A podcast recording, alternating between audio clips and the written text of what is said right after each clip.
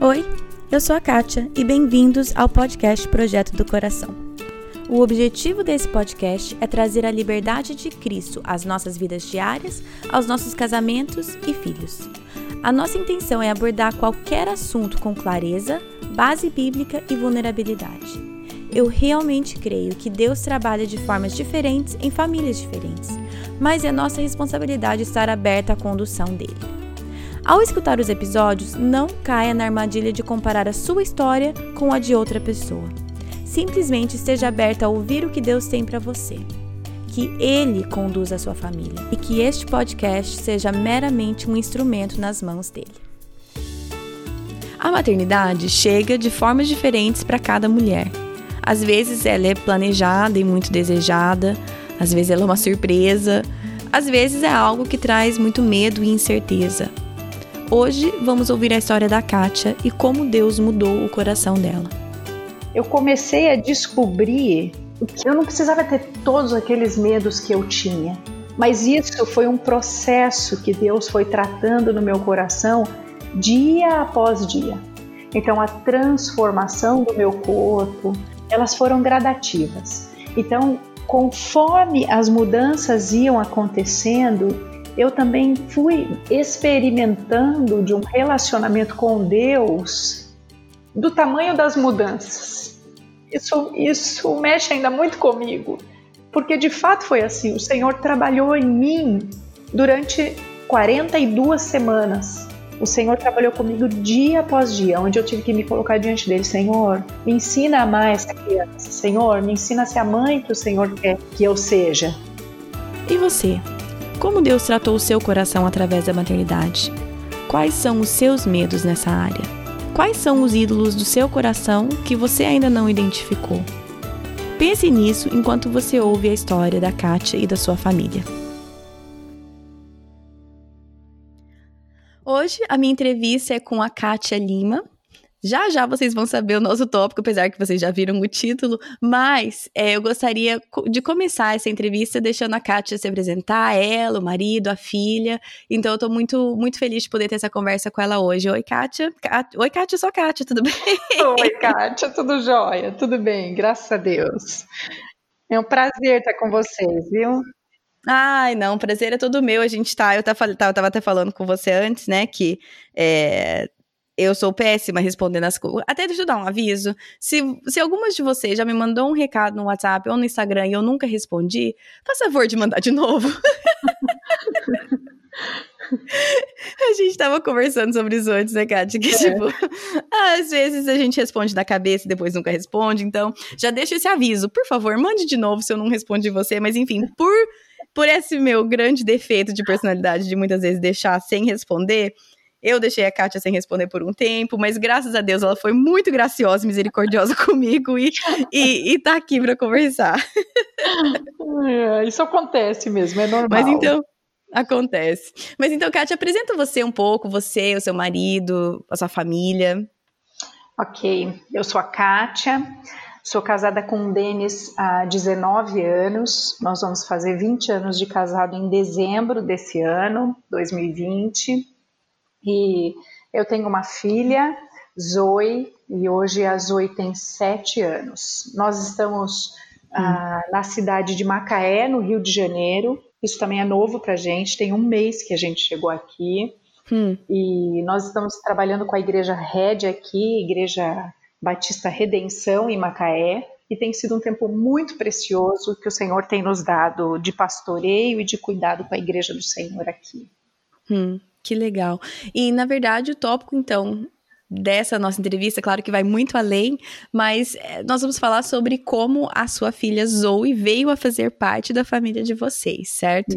Sim. E, e eu queria, então, primeiro saber, porque você falou que vocês têm 20 anos de casado, certo? Isso já, já é bastante tempo. Eu queria que você falasse um pouco desse começo de casamento de vocês. É, nós vamos falar sobre o, a decisão de ter ou não filhos e como isso tem sido para como isso foi para vocês. Mas eu queria começar essa conversa lá no começo, quando quando vocês estavam noivos ou recém-casados, quais eram as, eram as conversas que vocês tinham em relação a ter ou não ter filhos?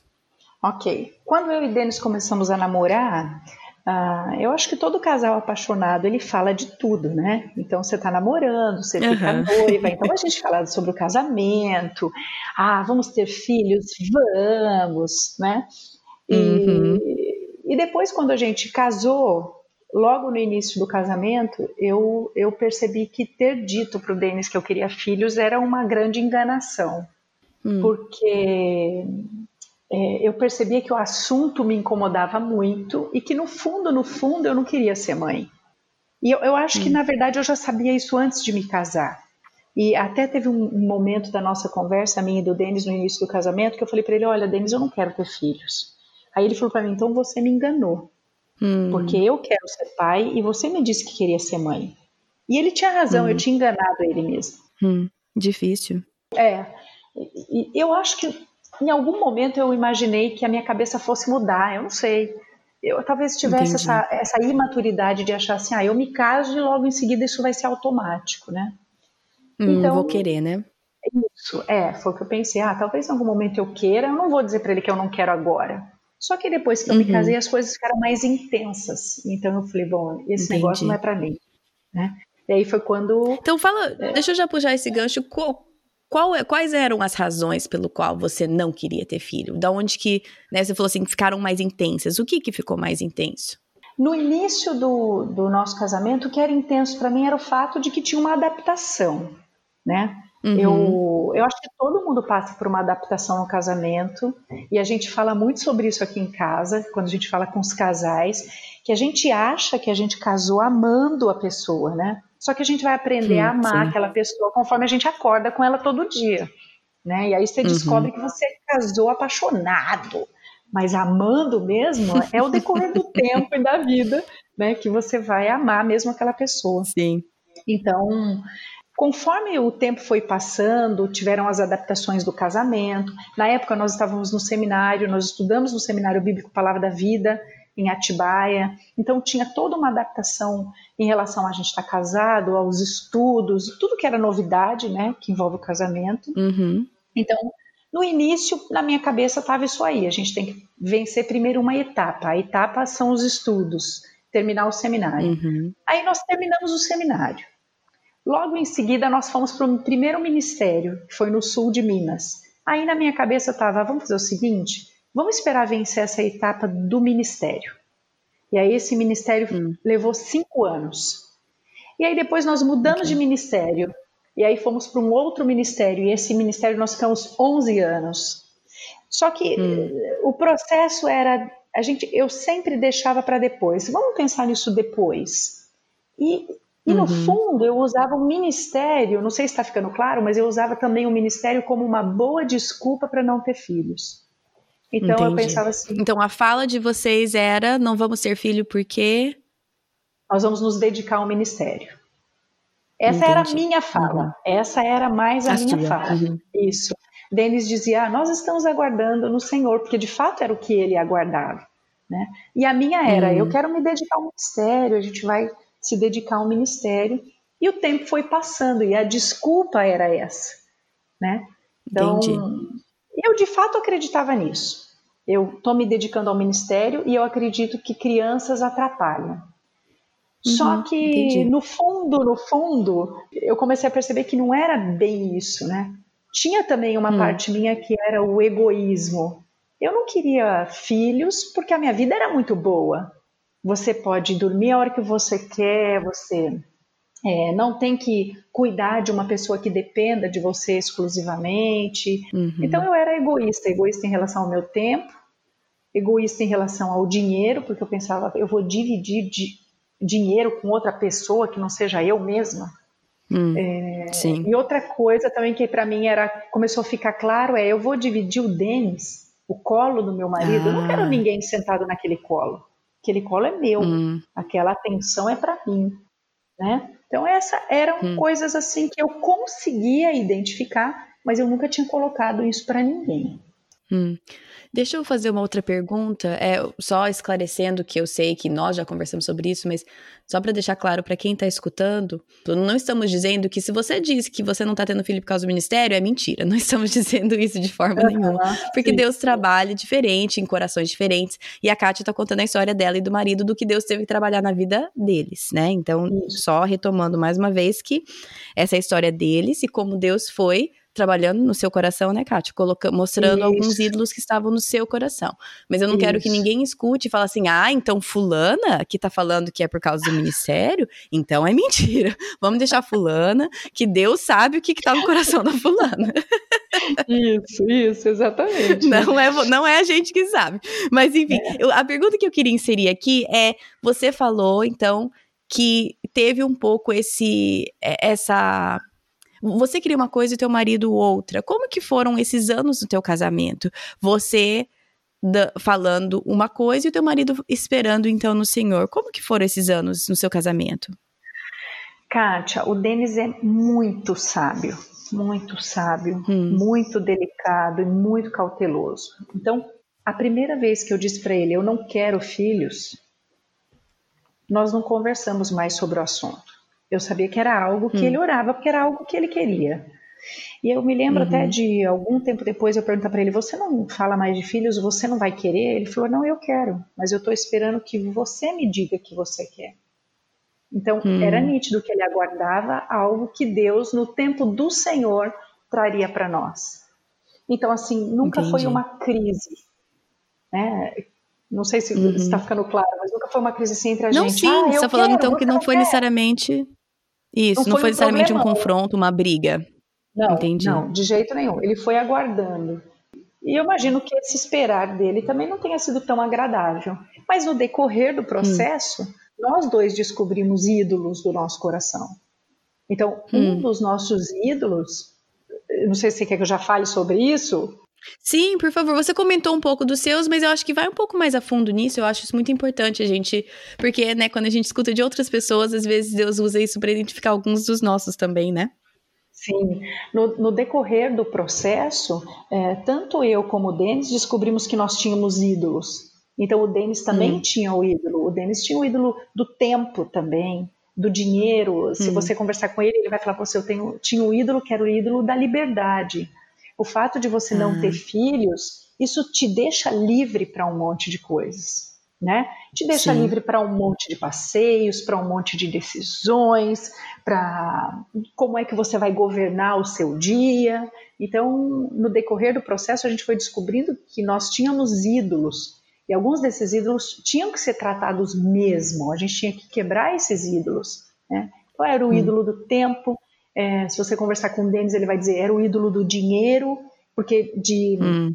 maneiras diferentes, para mim e para ele também, tínhamos ídolos iguais. Então era o tempo, Sim. era o dinheiro, Sim. eu tinha um ídolo que era ele, eu queria ele só para mim. Hum. E no decorrer uhum. do processo, eu descobri para mim um ídolo, eu acho que o pior de todos eles. Eu tinha um ídolo que é o meu corpo. Hum. E e descobrir isso é muito ruim. Então, hum. um dos motivos pelos quais eu não queria filhos era porque eu não queria ter as cicatrizes de uma mãe. Hum. Né? Então, como esse podcast é para mulheres, eu acho que um monte delas ouvindo, na real Sim. é, eu não queria ter o peito caído, eu não queria ter uma uhum. cicatriz na barriga, eu não queria ter estria, celulite, eu não queria ter nada disso. E eu pensava, eu não vou estragar o que eu tenho. Eu sempre gostei muito do que eu tenho. Hum, então eu gostava sim. de fazer exercício físico, eu gostava de comer bem, eu gostava de me olhar na balança, eu estava curtindo aquilo que eu tinha. E eu pensava, sim. uma criança vai vir aqui e vai estragar tudo o que nesse tempo todo eu construí. Hum. Né? Não, então... mas eu acho tão então válido isso, Kátia. Obrigada por abrir uma coisa tão pessoal sua, porque você não está sozinha nisso. Eu tenho certeza que muitas, uhum. muitas e muitas de nós sofremos com a mesma coisa, e mas raramente alguém abre a vulnerabilidade assim para falar, né? Então, só queria Sim. agradecer você por estar disposta a falar sobre isso tão abertamente, colocando isso como um ídolo mesmo, né? Porque cuidar do nosso corpo não é pecado, muito pelo contrário, somos chamados a cuidar do, do, do nosso corpo, mas colocá-lo como um ídolo, aí vem todo, toda essa carga. Então, só queria te agradecer por estar disposta a falar sobre isso, porque com uhum. certeza muitas pessoas que estão ouvindo estão se identificando e, e chorando junto. Uhum. E na verdade, isso para mim é muito triste, né? Porque hum.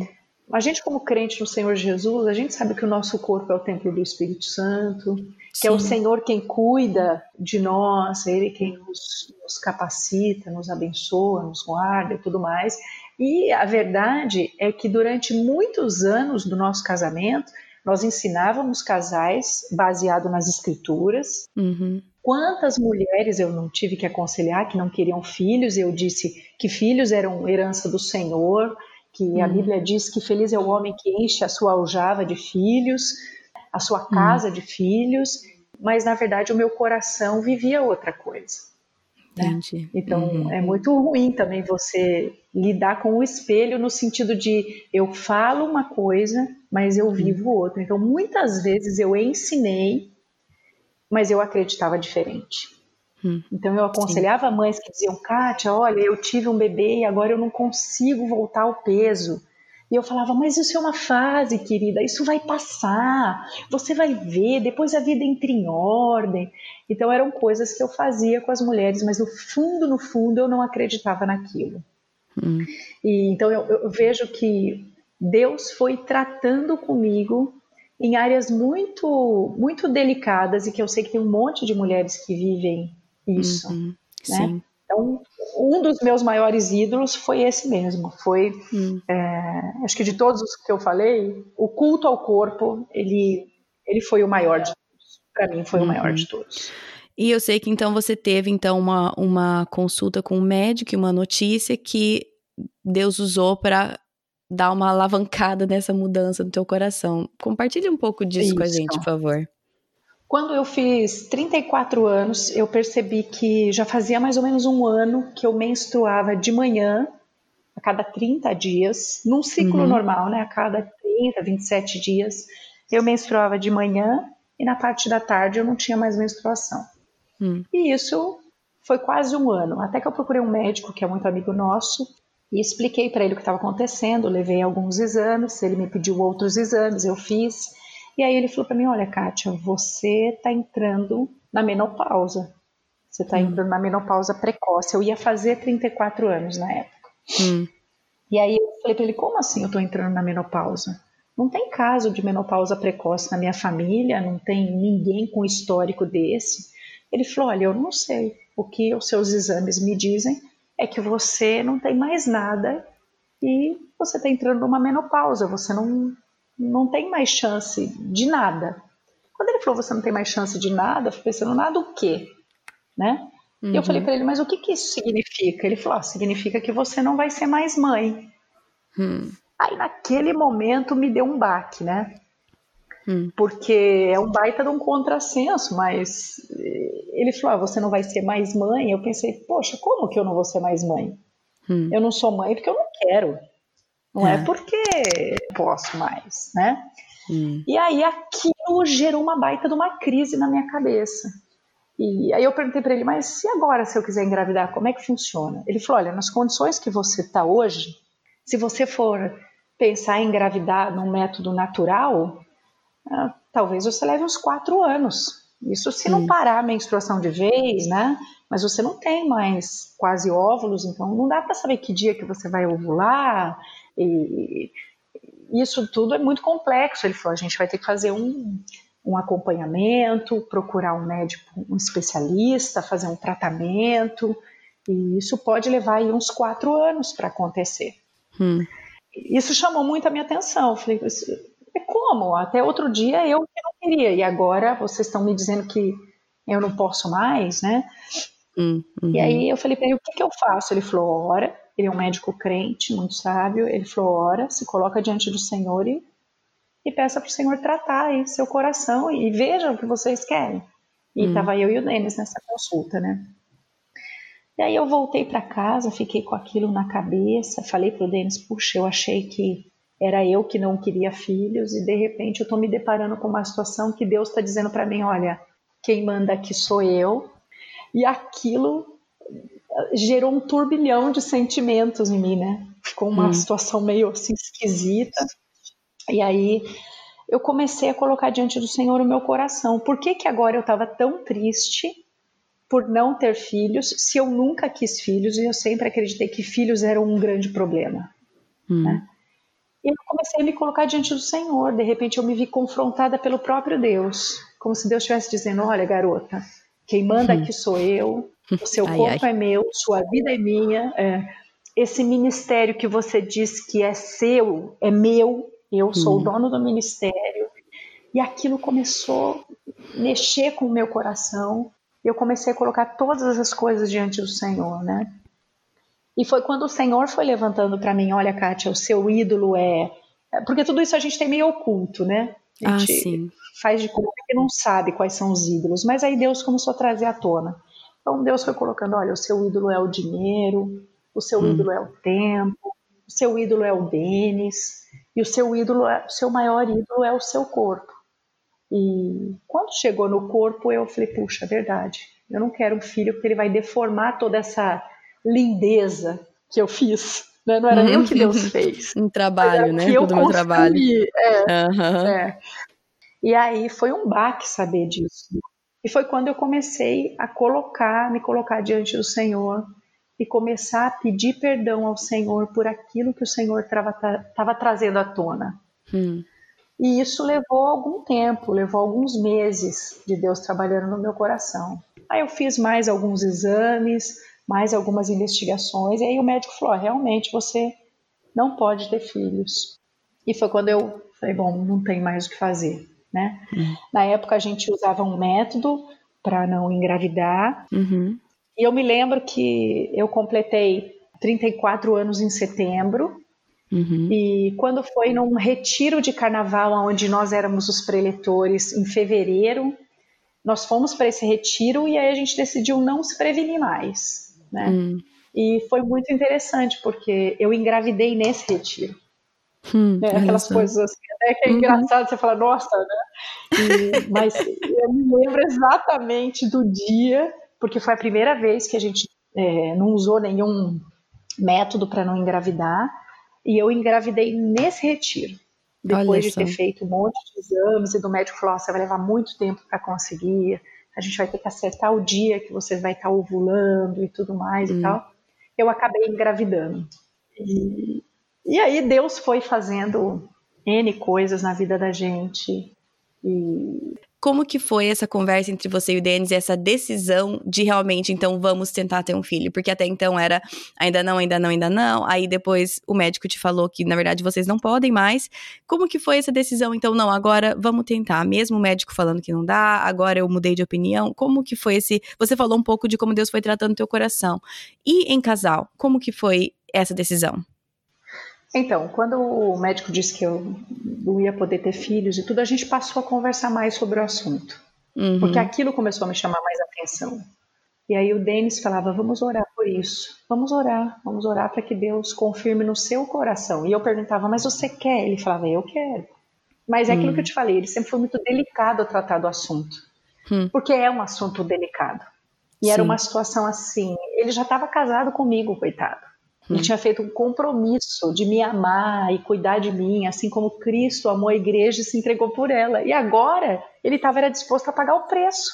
Se eu dissesse que eu não ia querer ter filhos, isso era nítido que ele não ia transformar a nossa vida, o nosso casamento num, num terror, no inferno, Sim. né? Sim. Mas, Mas muita sabedoria mesmo, ele, né? Sim. E quando eu comecei a falar para ele que eu, que eu achava que era hora de ter filhos, ele, ele sempre falava: vamos orar por isso. Hum. Coloca diante do Senhor seu coração, verifica os motivos do porquê você quer filhos agora, hum. né?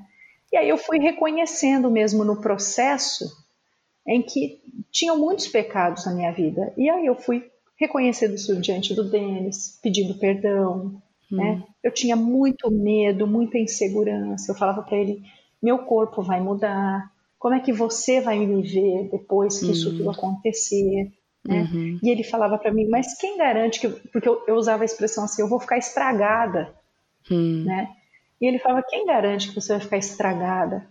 E aí eu me lembro de uma vez, e aí a gente dá risada até hoje disso, que eu falei para ele assim, mas Denis, eu, eu vou engravidar e, e depois essa criança vai sair e eu vou ficar velha e vou ficar igual um maracujá murcho.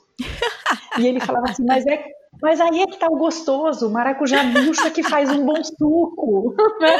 Então, é, é ótimo. Então ele falava, isso faz parte do processo, hum, né? Então sim. eu não estou preocupado com isso. Né? Então hum. as nossas conversas giravam muito em torno disso, né? Entendi. E aí a hora que eu falei para ele, bom, eu, eu tô pronta para tentar, ele falou, então, então vamos tentar, porque ele também já estava orando há muito tempo sobre o assunto. Hum. Né? Sim. Então acho que ele foi vendo uma resposta também de Deus sobre como continuar essa situação, né? Sim, é. E aí quando eu engravidei, ah, uhum. foi, foi emocionante. Foi emocionante, porque uhum. eu comecei a descobrir o que a maternidade, que a gravidez, no meu caso, eu não precisava ter todos aqueles medos que eu tinha. Sim. Né? Mas isso foi um processo que Deus foi tratando no meu coração dia após dia.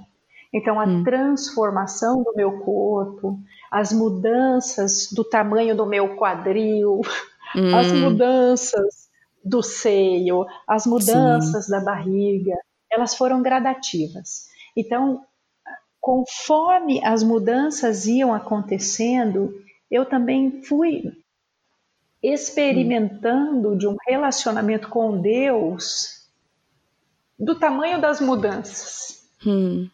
Né? Isso, isso mexe ainda muito comigo, porque de fato foi assim: o Senhor trabalhou em mim durante 42 semanas, hum. porque a Zoe chegou até 42 semanas. Então, hum. o Senhor trabalhou comigo dia após dia, onde eu tive que me colocar diante dele: Senhor, olha, eu estou sentindo isso, Senhor, meu coração tá assim, Senhor, hum. me ensina a amar essa criança, Senhor, me ensina a ser a mãe que o Senhor quer que eu seja. Hum. E as coisas foram acontecendo nesse processo. Eu não deixei de cuidar do meu corpo durante a gestação. Hum, nem deveria, então né? eu continuei, é, eu continuei malhando, eu fiz um programa especial para gestantes, uhum. eu fazia academia, eu fazia natação, musculação e tudo mais. Uh, mas eu tinha agora uma visão, Deus estava tratando a minha visão de, ao invés de ter o culto ao corpo, uhum. de amar aquele corpo a ponto de dele ser intocado nesse sentido, né? Uhum. É, Deus estava trabalhando agora no meu coração em relação a eu vou me preparar para que esse bebê chegue uhum é, de uma maneira agora natural. Eu queria ter parto normal, né? Então eu falava, eu vou então me preparar agora com um outro objetivo. Hum. Não mais com o objetivo de ter a cinturinha fina, o pernão duro, aquelas coisas uhum. todas, mas com o objetivo agora de cuidar do meu corpo, mas também me preparar para a chegada desse bebê, hum, né? E, e, foi exatamente o que eu fiz durante toda a gestação. Então, fiz um programa especial para ter bebê de parto normal e tal. E aí, Deus foi me surpreendendo no processo. E uma das surpresas de Deus foi o seguinte: quando a Zoe.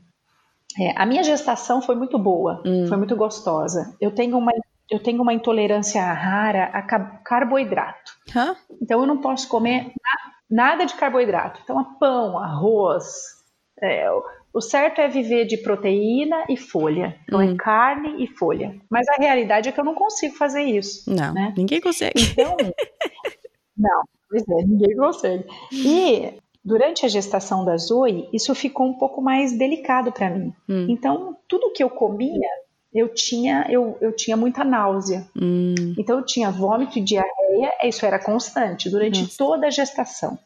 Você ainda falou que você teve uma então, gestação então, boa? Que...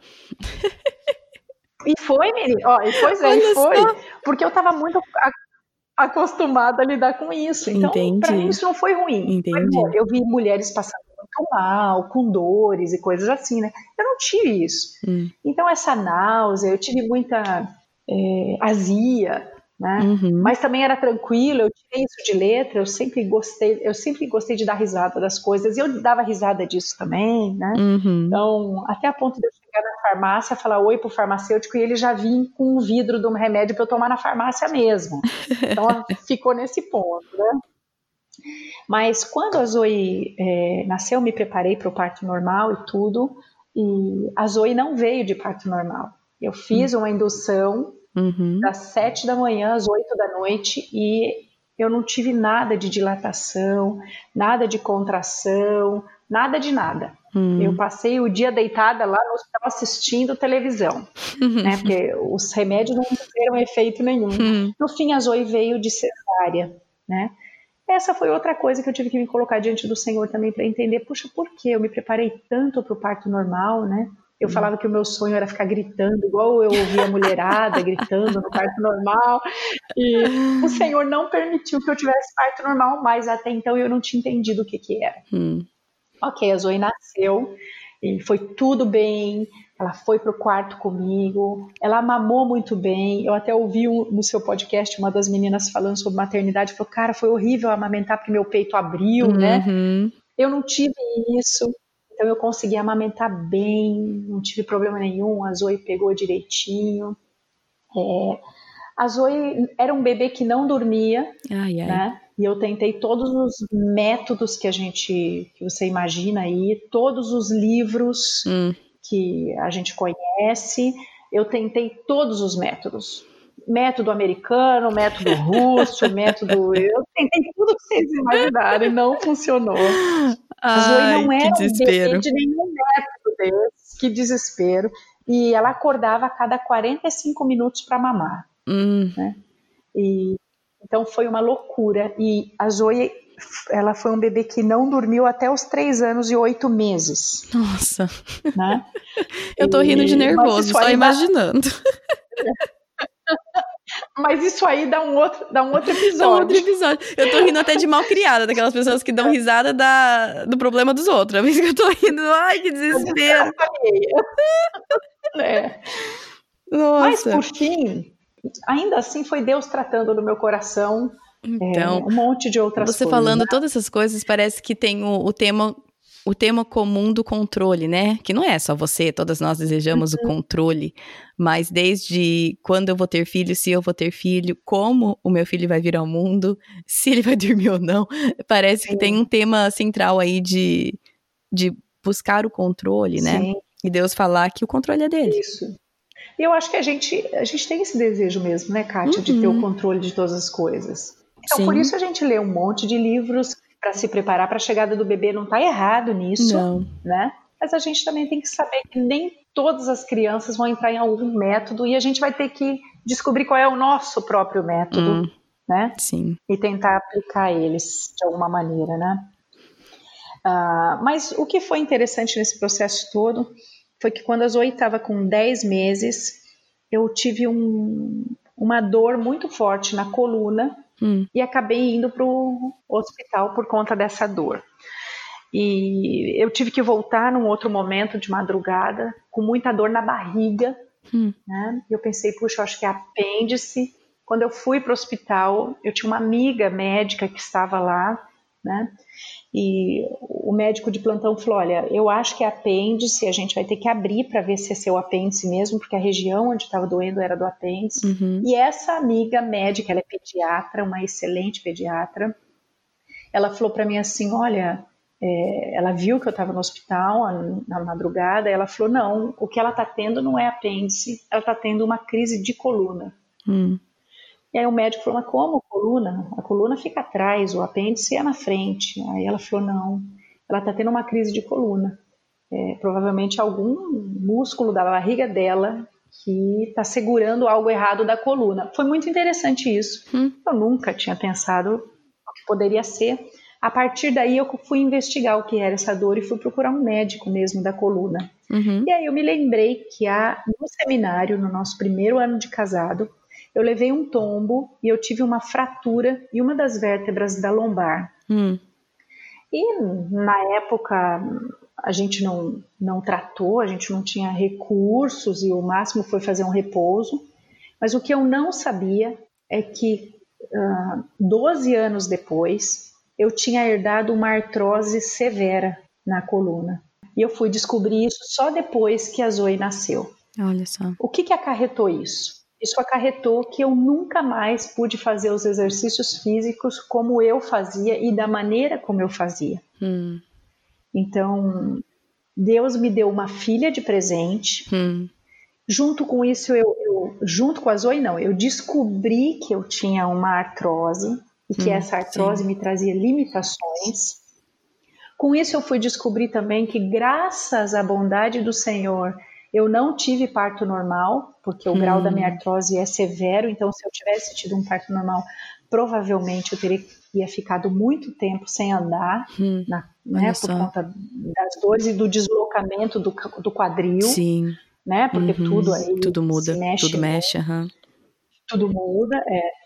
E, e com o tempo eu tive que aprender a lidar. Então eu tinha um bebê novo e eu tinha uma coluna agora que não não contribuía para aquilo que, que eu precisava, Hum. né?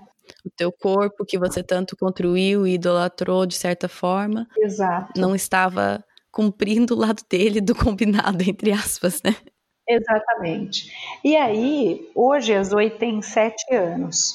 Eu, eu lido com uma dor todos os dias, o tempo Hum. todo. Eu tenho uma dor constante. Todas as vezes que eu tenho essa dor, e tem dias que ela está mais intensa, eu paro, eu vou orar, eu vou chorar. E eu agradeço ao Senhor por Ele me lembrar que eu tenho que ser dependente dele, que meu corpo pertence a Ele. Hum. E aí, o, o mais legal disso tudo, nesse processo de, de ser mãe, é que com a chegada da Zoe, eu também ganhei tudo aquilo que eu sempre tive aversão. Então, eu ganhei estria, eu ganhei celulite, eu não tive parto normal, eu tive uma cesárea. Então, eu tenho o corte da cesárea, eu Hum. tenho aquela barriguinha de quem teve cesárea. Eu amamentei, então eu tenho um ser diferente, porque eu Uhum. amamentei. Sim. Eu tenho, é engraçado que hoje eu tenho tudo aquilo que eu tinha aversão, Hum. mas eu tenho um sentimento diferente nisso tudo. Sim. É, quando eu olho para a Zoe, eu tenho um sentimento de prazer e de alegria. Hum. Sim. E quando eu converso sobre esse assunto, eu olho para a Zoe, eu vejo a graça de Deus sobre a minha vida quando Ele me presenteou com a Zoe. Porque Hum. algumas coisas, a palavra de Deus, começaram a fazer muito sentido para mim. Hum. Por, por exemplo, eu ia talvez perguntar, então, eu sei que você já falou de muitas coisas que a maternidade mudou no teu coração, mas especificamente olhando agora, sua Uhum. filha tem sete anos, olhando para trás, quais são, assim, essas lições principais que, que, que você guarda para você dessa época? Olha, uma delas é que quando. Isso, isso você não precisa ser mãe para ter essa percepção, mas comigo foi Uhum. assim. Eu sei que tem muitas mulheres que não são mães e escutam seu podcast, mas a minha realidade foi essa. Quando eu me tornei mãe, eu comecei a perceber o tamanho da grandeza e do amor de Deus ao entregar Jesus por mim. Hum, Porque sim. eu não teria essa capacidade de entregar a minha filha por pessoas como eu. E olha que eu não sou Hum. nenhuma assassina, né? Nenhum, É. nenhum ser tão Olha que eu mau. até que boazinha. Até que eu sou uma pessoa muito legal, né? Sim, Mas, sim, até que eu sou gente boa. é, mas a realidade é que depois que a Zoe chegou, eu comecei a perceber o quanto o amor de Deus por mim era gigante. E, Hum, e cada sim. dia no cuidado com a Zoe, como o amor de Deus se revelava para mim, no cuidado dele comigo. Né? Ele Hum. estava me dando alguém que eu tinha que cuidar, que eu tinha que amar e que, além de tudo, eu tinha que ensinar as escrituras para ela. Então, além de tudo, eu tinha que ser um modelo das escrituras para ela, para que quando ela olhasse para mim, ela visse Jesus em mim. Então, isso chamou muito a minha Hum, sim. atenção com a chegada da Zoe. Eu parei de ensinar pessoas sem viver o que eu estava ensinando. Então, Hum, você ensina mulheres a amarem seus filhos, a cuidarem bem da sua casa, dos seus maridos, a serem santas, né? a, hum. a serem piedosas, você ensina as pessoas a, a fazerem isso. Mas com a chegada uhum. da Zoe, eu percebi que além de ensinar, eu tinha que viver aquilo de um jeito muito claro, porque eu tenho agora alguém me observando. Hum. Então, isso me chamou muito a atenção. Né? Então, essa era uma coisa que, que nunca a integridade de ser o que você prega, de fazer o que você fala, né? É mais do que nunca com uma criança em casa, né? Exatamente. Então eu tenho que é, não é o fala o que eu faço, fa, fa, é, faz o que eu mando, mas não faz o que eu faço. Uhum. Tem que ser o contrário. É faça o que eu faço, porque eu copio Jesus. E eles estão atentos àquilo que a gente está fazendo. E é, isso é sua filha abrindo a, abrindo portas de ministério novo para você uhum. que antes não estavam abertos por simplesmente pelo fato de não ter filhos, né? Exatamente, exatamente. Hoje, quando eu escuto mulheres falando, ah, eu não quero filhos, eu encontro muitas delas. Ah, eu não quero hum. filhos. A minha conversa com elas basicamente é, mas você não quer por quê? Ah, eu não quero, hum. ah, porque eu vou me dedicar ao ministério. Na verdade, existem mesmo mulheres piedosas, sábias, que querem viver para o ministério. E por isso elas não uhum. querem ter filhos. Ok, se você consegue fazer uma avaliação e essa avaliação é real mesmo, ok, se mantenha uhum, aí, sim. se dedique, se gaste, se deixe gastar pelo ministério, né? Acho que você tem que saber exatamente uhum. quais são as suas motivações. Elas são reais mesmo? Porque no fundo, sim. no fundo, nós sabemos quais são nossos ídolos. É que algumas vezes nós precisamos olhar para o espelho e nós precisamos hum. nos ver falando quais são esses ídolos. Então, é. por trás eh, de falas como a minha, ah, eu não quero para me dedicar ao ministério, eu não quero porque eu quero ajudar o meu marido no pastoreio da igreja. É, tinham outras coisas que eu sabia, claro. mas que pessoas que, que são razões válidas, né? Mas sim. Agora, de repente você me pergunta, mas e hoje? Como é que é seu ministério hoje como mãe? O meu uhum. ministério hoje, como mãe, mulher, esposa, ele é muito mais eficiente do que ele era no passado. Mas essa é a minha Sim. experiência. Né? Conheço uhum. mulheres que não têm filhos e que não podem ter filhos. Né? Uhum. Ah, conheço mulheres que não têm filhos e não querem ter filhos. Conheço histórias de mulheres que não querem ter uhum. filhos porque vão, vai atrapalhar a carreira profissional dela um dia essa carreira também uhum. vai acabar. Então, hoje, uhum. quando eu olho para a Zoe e para a companhia que ela se tornou para mim, eu uhum. percebo como é delicioso ter que discipular minha filha e ensinar minha filha quem é o Senhor, né? Ensinar Sim. as escrituras para ela, isso é uma delícia. Sim. E, e levando em conta tudo que você falou, que que existem pessoas que talvez não podem ter filhos e não é por isso que elas vão ter menos ministério ou menos aprendizado, não. Eu tenho pessoas que realmente escolhem não ter filhos e Deus está por trás dessa decisão e existe isso também, sabendo dessas realidades. Mas eu gostaria que você falasse, talvez, para a mulher que não quer ter filho por alguma razão de ídolo no coração. O que, que você diria para essa mulher sendo que você já se viu nessa posição, o que, que você poderia falar para essa mulher que tá, eu não quero ter filho porque eu tenho medo, porque eu não quero isso, porque eh, por razões de ídolos ou medos, qual que seria o seu encorajamento e a sua fala para essa mulher? Acho que o meu encorajamento a primeiro momento seria que essa mulher deveria se colocar diante do Senhor e pedir para que o Senhor revelasse para ela exatamente quais são os ídolos do coração dela. Porque se uhum. ela tem ídolos assim como eu tinha, é porque ela tirou o Senhor do lugar aonde ele deveria tomar a vida dela. Tem outras uhum. coisas, outras pessoas sentadas no trono que pertence ao Senhor. E os ídolos nos roubam a alegria, eles nos roubam o relacionamento com Deus, eles nos roubam uhum. de nós vivemos o melhor de Deus para nós de nós vivemos uhum. um relacionamento íntimo com o Senhor. Os ídolos têm esse poder sobre a nossa vida. E fora que os ídolos Sim. nos escravizam e Cristo nos liberta. Então, Acho que o meu incentivo seria que, se você tem esse sentimento, descubra quais são os seus ídolos. Ah, mas eu não sei quais são os meus. Como é que eu faço para descobrir? Começa a se colocar diante do Senhor. Começa a pedir para hum, Ele de verdade, Senhor, sim. me revela quais são esses ídolos. Mas também se prepara, porque o Senhor vai começar a falar. E Ele vai hum. começar hum. a revelar. Né? E aí começa Isso a colocar é dolorido, diante do né? Senhor. Né? Sim, sem dúvida, né? E começa a se colocar diante do Senhor. Peça perdão quando você descobrir quem são esses ídolos. Quebre esses ídolos. Hum. Coloque o Senhor no Sim. trono que pertence a Ele. Então, esse é o. Hum. Acho que é o conselho básico que eu daria, viu? Muito bom. Kátia, tem algum livro, recurso que você recomendaria? Algo que te ajudou, continua te ajudando? Tem alguma coisa que você gostaria de indicar? Um livro, aquele Ídolos do Coração. É um livro muito uhum. bom. Sim. Acho que como a gente está falando de ídolos, esse, tá em certo. específico esse. Né? Tá ele vai te ajudar tá a identificar certo. alguns dos seus ídolos e a partir dali você vai conseguir trabalhar todas as outras coisas.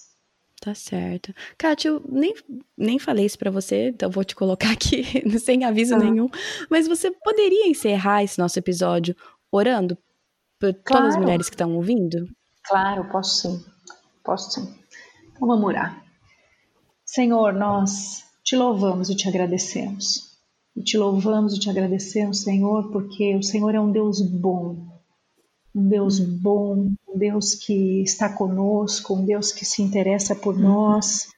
E te agradecemos, Senhor, porque se a tua bondade não tivesse nos alcançado, nos transformado, nós não estaríamos aqui falando sobre essas coisas. E eu agradeço ao Senhor por tamanha transformação que o Senhor tem operado na minha vida, na vida da Kátia e na vida de tantas outras mulheres, ó Deus, que, uhum. como nós, têm desejado servir o Senhor com integridade e com interesse de coração. Senhor, eu peço que o Senhor alcance a cada mulher, ó Deus, que necessita ser alcançada e, e que o Senhor revele a cada uma que necessita descobrir quais são os seus ídolos, que o Senhor revele a elas e que Amém. o Senhor ajude essas mulheres a colocarem o Senhor no trono que lhe pertence nas suas vidas, Pai, para que elas possam uhum. crescer em graça, sabedoria, maturidade e santidade diante do Senhor. Muito obrigado pelas uhum. oportunidades que o Senhor nos dá de testemunharmos daquilo que o Senhor fez e daquilo que o Senhor está fazendo na nossa vida. Obrigado porque o Senhor é um Deus bom, um Deus santo e um Deus justo. E é em nome de Jesus que oramos. Amém. Amém. Olha, eu não sei se foi só para mim, imagino que não, mas a, a vulnerabilidade, a maneira tão genuína e honesta que a Kátia compartilhou a história dela, as dificuldades dela, os ídolos do coração dela, foi um enorme exemplo para mim. Então, eu não sei em que, em que situação você se encontra. Talvez você se encontra como a Kátia no, no começo do casamento, não quero ter filhos porque tenho medo disso, disso, daquilo. Talvez o que ela falou reflete muito o que está no teu coração. Ou talvez você tem filhos e mesmo assim você tem uma visão sobre o que os filhos tiraram de você é, negativa e isso precisa ser moldado no seu coração. Ou talvez você não se identifica muito com essa parte, mas você pode aprender com a abertura que a Kátia teve, com a vulnerabilidade que ela teve em expor o coração, e você pensa, poxa, eu não lido com esse ídolo, mas e esse daqui que eu não tô prestando atenção? E esse ídolo aqui? Quando ela falou que precisamos só olhar no espelho, muitas vezes para mim isso falta. Eu, eu não encaro os próprios ídolos do meu coração porque eu não tenho a coragem de olhar no espelho. Então, mesmo se você não se encontra com muitas, com uma história com muita semelhança com a da Kátia, sua, você pensa, ah, não é muito meu caso, sempre quis ser mãe e tal, que é o meu caso, mas mesmo assim, o, a, a Kátia trouxe muito aprendizado para mim, porque o foco aqui é o ídolo do coração. E a gente já falou sobre isso em vários episódios. Mas o que está realmente tomando espaço no meu coração que só Deus deveria tomar? e quais são as decisões que eu tomo baseados, baseadas em proteger esses meus ídolos e não tirá-los do lugar. Cada um pensa, né? Levanta a mão. Não, cada um pensa no seu. E deixa Deus, senta com essa pergunta, fique com essa pergunta no seu coração por um tempo, alguns dias, semanas, vê o que, que Deus pode trazer à tua mente, quais são alguns ídolos que você nem enxerga no momento, ou que às vezes você está colocando uma, uma roupa diferente naquele ídolo para ele parecer uma coisa mais santa. A gente faz muito isso também, né? Então, mais uma vez eu vou dizer, falei várias vezes no episódio, a Kátia também, por favor, entenda que de forma nenhuma a mensagem desse episódio é todos têm que ter filhos, só através de filhos que Deus ensina essas coisas no nosso coração. Se você não quer ter filhos, você tem ídolo no seu coração. De forma nenhuma, essa é a mensagem. Por favor, tome muito cuidado ao interpretar. Não faça essa interpretação, porque estaria extremamente equivocada. Só Deus conhece o nosso coração. E se levamos nosso coração perante o trono dele e falamos: está aqui, por favor, trata e molda, ele vai tratar, ele vai moldar. Então, esse é o nosso papel. Semana que vem, o episódio é o Clube do Livro. É um episódio longo, prepara aí, mas fique animada. Nós vamos estar falando sobre o livro A Batalha de Toda Mulher. Duas razões pela qual a resenha tá longa. Primeiro, é um livro extremamente rico, tem muita coisa para falar e é um tópico que não é falado o suficiente. Segunda razão, o livro não está mais em produção. Você não consegue comprar ele em livraria, só em sebo, e se você tem uma cópia, guarde com muito carinho. Então, a resenha está longa, está completa, está muito boa. A Ellen, como sempre, arrasa nas resenhas. Então, semana que vem, não perca o Clube do Livro, A Batalha de Toda Mulher, porque precisamos falar mais sobre isso. Então, esse é o episódio da semana que vem. Não perca. Para você que está escutando, o que, que você está fazendo enquanto você escuta?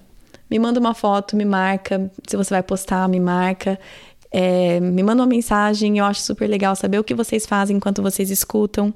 A Carolina de Oliveira me mandou uma foto dela fazendo, assando um bolo enquanto escuta o podcast. Ela estava escutando um episódio sobre adolescentes da Thaís e ela, como eu, tem crianças mais novas e ela pensando que alívio ouvir que não precisa ser que não precisa ser tudo aquilo essa fase de adolescência, que podemos levar com uma certa leveza. Então, para você que ainda não escutou o episódio do Thaís, escute independente da fase que seus filhos estão, porque aquieta um pouco o coração. Uh, que mais? Ah, se você quiser seguir nas redes sociais, no Facebook é Projeto do Coração, tem grupo no Facebook também. No Instagram é PDC Podcast. Também tem o site projetodocoração.com. Todos os recursos estão lá. Tudo que é citado aqui tem, por exemplo, o livro que a Kátia citou no final, tem um link lá no post desse episódio. Também tem um devocional que acompanha cada episódio. Entra lá. Se você fala, poxa, eu quero aprender um pouco mais, queria alguns versículos que me ajudassem nessa área. Tem um devocional curtinho. A ideia não é, é esgotar o assunto de forma nenhuma, é só um pontapé para te direcionar no seu próprio estudo, porque a intenção sempre é te levar, levar de volta para a Bíblia. Ouça as histórias das pessoas, eu acho que a gente aprende muito com isso, mas a sua fonte principal tem que ser a Bíblia. Então, o devocional que acompanha cada entrevista, essa é a intenção, é te levar de volta para a Bíblia para que a palavra de Deus, que vai e volta e nunca volta vazia, que ela sim seja a força transformadora na sua vida. Acho que é isso, gente. Tem mais nada para falar? Bom final de semana para vocês e até semana que vem. Na Bíblia, em Miqueias 5:5, está escrito que ele será a sua paz. Se eu acredito na Bíblia, eu acredito que apesar das minhas circunstâncias, ele será a minha paz. Meus filhos estão tocando terror dentro de casa? Ele será a minha paz. Estou me sentindo culpada por não passar mais tempo com os meus filhos? Ele será a minha paz. Tô cansada de ter as mesmas brigas de sempre com meu marido? Ele será a minha paz. Gritei e perdi a paciência de novo? Ele será a minha paz. Vamos tentar lembrar disso e, com a ajuda de Deus, escolher a viver nessa paz todos os dias. Eu tava aqui, vou cortar essa parte, mas eu tava aqui me segurando pra falar assim: então sua filha é uma filha do carnaval. É mais ou menos isso. É um bebê do carnaval, diferente, diferente mas não deixa de ser um bebê de carnaval. É. Exatamente. Com a vantagem que eu sou crente, né, cara? Pois é, pois é. Um pouquinho diferente, né? Um mero detalhe. É. Eu tava aqui me segurando, falando, não fala, Kátia, não fala.